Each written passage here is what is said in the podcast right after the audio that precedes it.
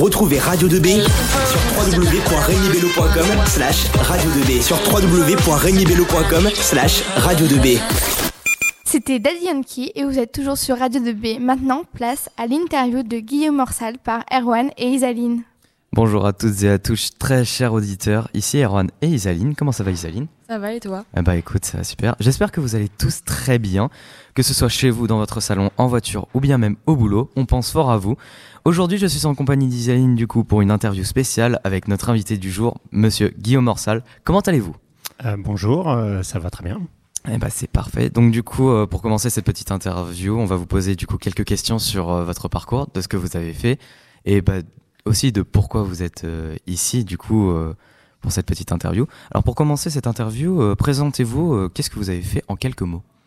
Alors moi aujourd'hui vous me recevez parce que je suis organisateur d'une épreuve qui s'appelle le Red Transmauritania, qui est une, épreuve de, de, fat bike, c'est des vélos spéciaux, des VTT avec des roues très larges pour pouvoir rouler dans, le, dans le désert de Mauritanie. voilà, ces, ces, pneus sont adaptés pour rouler dans le désert. Et aussi, euh, n'oublions pas que vous êtes euh, du coup l'organisateur, mais aussi un participant euh, direct, on va dire, de cette épreuve. Alors effectivement, sur la, sur la, sur la course, moi, mon rôle dans l'organisation, c'est de fermer le, parcours. Donc je suis, je pars avec les concurrents et je suis derrière pour pouvoir les aider en cas de, en cas de besoin. voilà, et j'ai d'autres rôles. Je fais aussi les images de drone sur le, sur l'épreuve. moi, j'aimerais savoir quel est l'événement qui vous a rendu le plus heureux dans ce raid? Durant ce raid Alors, euh, je me souviens en particulier d'un moment assez, assez fort en, émotion, finalement, c'est le, lors de la fin de la deuxième édition, quand on a passé la ligne d'arrivée. Euh, on s'est retrouvé avec euh, Yann, le, directeur de l'épreuve. voilà, on avait les concurrents qui venaient d'en terminer, qui étaient tous heureux, fatigués de ce qu'ils avaient vécu. Et finalement, on a été submergé par une, petite vague d'émotion euh, et, de, bonheur finalement d'avoir réussi. On s'était dit voilà, c'est notre deuxième édition. On venait d'avoir une trentaine de concurrents, donc on s'est dit ça y est, ça a pris. Notre euh, notre idée de départ a, a, a marché et euh, voilà, on était très heureux, très satisfait d'avoir réussi réussi ça et de se dire qu'il y avait des gens qui avaient cru à notre à notre idée. Donc c'était une sorte de célébration un petit peu. Euh, oui, c'était surtout de la, la satisfaction. Je sais pas si c'est de la satisfaction, mais surtout, on était très heureux d'avoir euh, d'avoir réussi euh, d'accomplir ça. J'ai lu dans votre article du coup sur l'éco-républicain que vous avez effectué du coup ce raid en février. Est-ce qu'il y a une raison particulière à cela, que ce soit climatique ou autre chose? Alors effectivement, on part en février pour pour plusieurs, enfin et surtout pour le, la question du de la météo. Euh, en fait, euh, en février, c'est l'intérêt, c'est que c'est l'hiver, donc il fait pas trop chaud, sachant qu'on a déjà des températures qui montent à 45 euh, degrés au plus chaud de la, au plus chaud de la journée. Euh, faut voir que c'est le désert, donc c'est la, nuit, il va faire 10, entre 10 et 15 degrés et il y a une forte amplitude. Et il y a aussi, c'est, on évite la saison des pluies, on évite, c'est là qu'il y a le moins de tempêtes de sable, ce qui peut être très gênante quand on roule à vélo. Euh, voilà. Et puis après, une question très pragmatique, c'est que euh, Yann, le directeur de l'épreuve, est enseignant, donc c'est on part sur les, vacances de la zone B. Euh, voilà. Il y a ces deux contraintes à prendre en, compte. Mais c'est déjà arrivé une tempête de sable pendant un de ces raids? On n'a jamais eu une vraie tempête de sable, mais ça nous est arrivé d'avoir une journée, une journée avec un petit vent quand même, et ben, du coup, en vélo, on voit pas grand-chose. on a une vue, on voit à 10-20 mètres, mais on est obligé de rouler euh, avec un, foulard sur le, sur visage, avec des lunettes pour se protéger du, sable, euh, et la vision n'est pas terrible, et les photos non plus. D'accord. Alors, euh, comment vous êtes-vous dépassé psychologiquement selon vous? Oula. eh ben, pour moi, bah, c'était une, c'était une épreuve assez dure en fait. Enfin, le, moi, je roule les épreuves aussi. Et puis je roule longtemps parce qu'en plus je roule deux semaines. Euh, souvent on part deux semaines parce qu'on a une semaine d'organisation de la course et une semaine de repérage des, des parcours, euh, des parcours, de nouveaux parcours pour les années euh, et donc physiquement c'est difficile et donc ça demande, ça demande quand même un engagement psychologique important. Je me souviens particulièrement d'une fois où on s'était dit, oh on part avec pas beaucoup d'eau parce que c'était sur un repérage On était juste à deux en plus, on n'est pas nombreux. Euh, on était juste deux à rouler. On s'est dit, oh, on prend pas beaucoup d'eau parce qu'on les revoit dans une heure. Donc on pourra recharger en eau. Et euh, là, pas de chance, on les retrouve pas. Et donc on continue et on a dû rouler encore, euh, encore au moins, je dirais 4 heures dans le, dans le désert. On était au milieu d'un cordon dunaire, donc là impossible de croiser un 4x4 ou quoi que ce soit. Et ça a été hyper long. Et donc je, je voyais mes réserves d'eau qui fondaient à, à vue d'œil. Et le à un moment donné, il, on boit plus que par petites gorgées, petites gorgées, mais c'est devenu euh, très difficile. Euh, voilà. D'accord. dans le désert, ouais, il fait chaud et tout. Il, fait il, fait particulièrement chaud. Même en février, il fait encore. Comme je vous ai dit, 45 euh, degrés, et ça, c'est les températures à l'ombre. Donc, en plein soleil, on, on crame. Donc c'est un peu un dépassement psychologique permanent. Exactement, parce qu'il faut arriver à, tenir, à se dire euh, non mais je, de toute façon il faut que je, continue à avancer. Euh, donc il faut, euh, on joue avec le mental, c'est pas qu'avec le physique, on joue avec le mental. Il faut absolument continuer à, avancer pour pouvoir retrouver le, le 4x4, sinon on va finir comme un chips au milieu du désert. Radio 2B, la radio du lycée Rémi Bello et du collège Pierre Brossolette. Nous nous retrouvons euh, sur Radio 2B pour la suite de cette interview avec Monsieur Orsal, l'organisateur de ce raid et euh, également participant. Je laisse la parole à Erwan.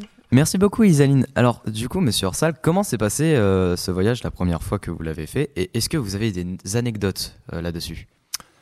Alors, notre premier voyage, en fait, on est parti en 2018, juste l'équipe organisatrice donc on était euh, cinq personnes pour faire les, repérages. Euh, donc euh, du coup, on a l'idée, c'est un peu de découvrir. On découvrait pour beaucoup le pays, à part Yann qui a, vécu là-bas et Boydia qui lui est guide là-bas. Les autres, on découvrait le pays. Voilà. Et parmi les anecdotes, il y a moi ce qui me semble une première une première découverte du pays. On était parti. Voilà. Ce qu'il faut savoir, c'est que sur les vélos, il y a des technologies pour les pneus qui s'appellent du tubeless, qui permettent aux pneus on met un produit à l'intérieur du pneu, ça évite de, les crevaisons. Et donc on avait quatre vélos, on était quatre à rouler, et on avait deux vélos avec des chambres à air classiques et deux vélos en tubeless. On voulait tester un petit peu ce qui se passait, euh, quel serait le, est-ce que ça serait efficace euh, ou pas pour rouler dans le désert. Et dans le désert, en fait, on roulait dans les oueds. Les c'est un oued, c'est un, c'est une, rivière au moment de la saison des pluies, et puis après c'est sec. Tout le reste de l'année, c'est en sable. Et donc il y a des acacias dans le désert avec des épines qui doivent faire, euh, je sais pas moi, 7-8 cm hyper durs, et on en retrouve plein plein dans les oueds.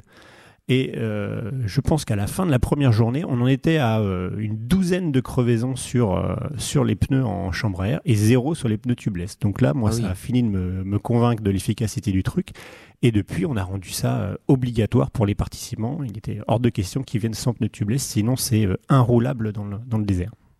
D'accord. Et du coup, euh, comment, euh, qu'est-ce, euh, quand vous avez roulé avec des chambres à air, vous avez dit 12 crevaisons, c'était en même temps ou est-ce que c'était crevaison, on réparait, on regonflait, C'était tout au long de la journée, mais du coup, on n'avançait pas sur nos, sur nos, notre première journée, le planning qu'on s'était fixé, parce que toutes les, toutes les demi-heures, on était en train de crever, voire des fois, on réparait on faisait 10 mètres et boum, nouvelle crevaison. Donc du coup, euh, bah, les, les, les, repérages, on s'est adapté, on a fait autrement. On a les deux vélos en, qui étaient en chambre à air, on les a laissés dans les, dans les 4x4.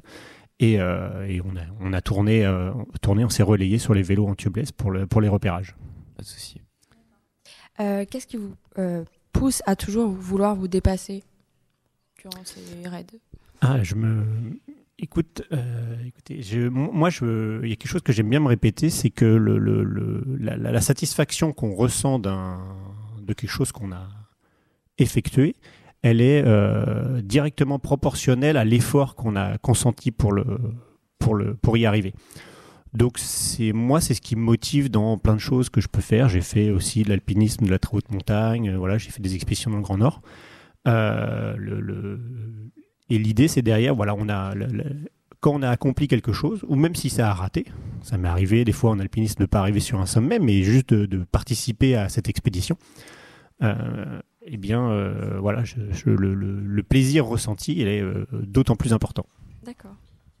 Et est-ce, qu'avez-vous à dire pour nos, nos, auditeurs qui nous écoutent, qui seraient intéressés d'effectuer ce raid et qui voudraient sauter le cap et, et venir avec vous sur un de ces raids ou quelque chose comme ça, combien ça va leur coûter Est-ce que bah ça va leur plaire ou quelque chose comme ça?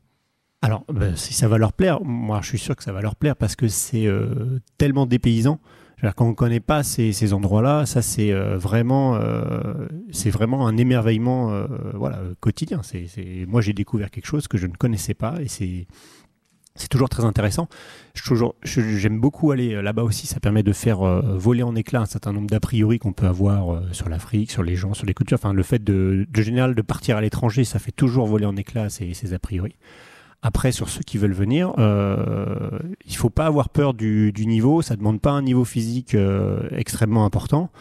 Euh, en général, si on roule euh, une fois, euh, une fois par semaine en vélo sur une sortie un peu sportive, hein, mais voilà, ça peut être suffisant pour faire l'épreuve. De toute façon, nous après là-bas, on accompagne les gens. et s'ils, ont, s'ils sont trop fatigués, on peut toujours les récupérer pour finir la fin de journée, voilà, dans, une voiture. Voilà un petit peu, donc faut pas, faut pas hésiter. Combien ça coûte Nous, on est autour de 1800 euros la semaine, vol compris au départ de Paris. D'accord. Voilà. Et du coup, euh, c'est une sorte de découverte euh, d'un autre monde. Ah bah ça toujours, et d'une autre culture. Euh, voilà, c'est des, des, des décors, c'est très loin des décors du, du Perche où on est, où on est ici, évidemment. Euh, voilà, et, puis les gens, la, la culture, les, vraiment les Mauritaniens sont, sont adorables. Très bien. Eh bien, écoutez, merci à vous euh, pour cette émission, Monsieur Orsal. C'était un plaisir de vous avoir sur le plateau de Radio 2B. Merci Isaline pour ces questions qui sont tout aussi in- intéressantes. Et du coup, euh, c'est donc la fin de cette interview. Je vous laisse donc le micro, chers animateurs. Eh bien, merci à Monsieur Orsal, à Erwan et Isaline, pardon, pour cette superbe interview.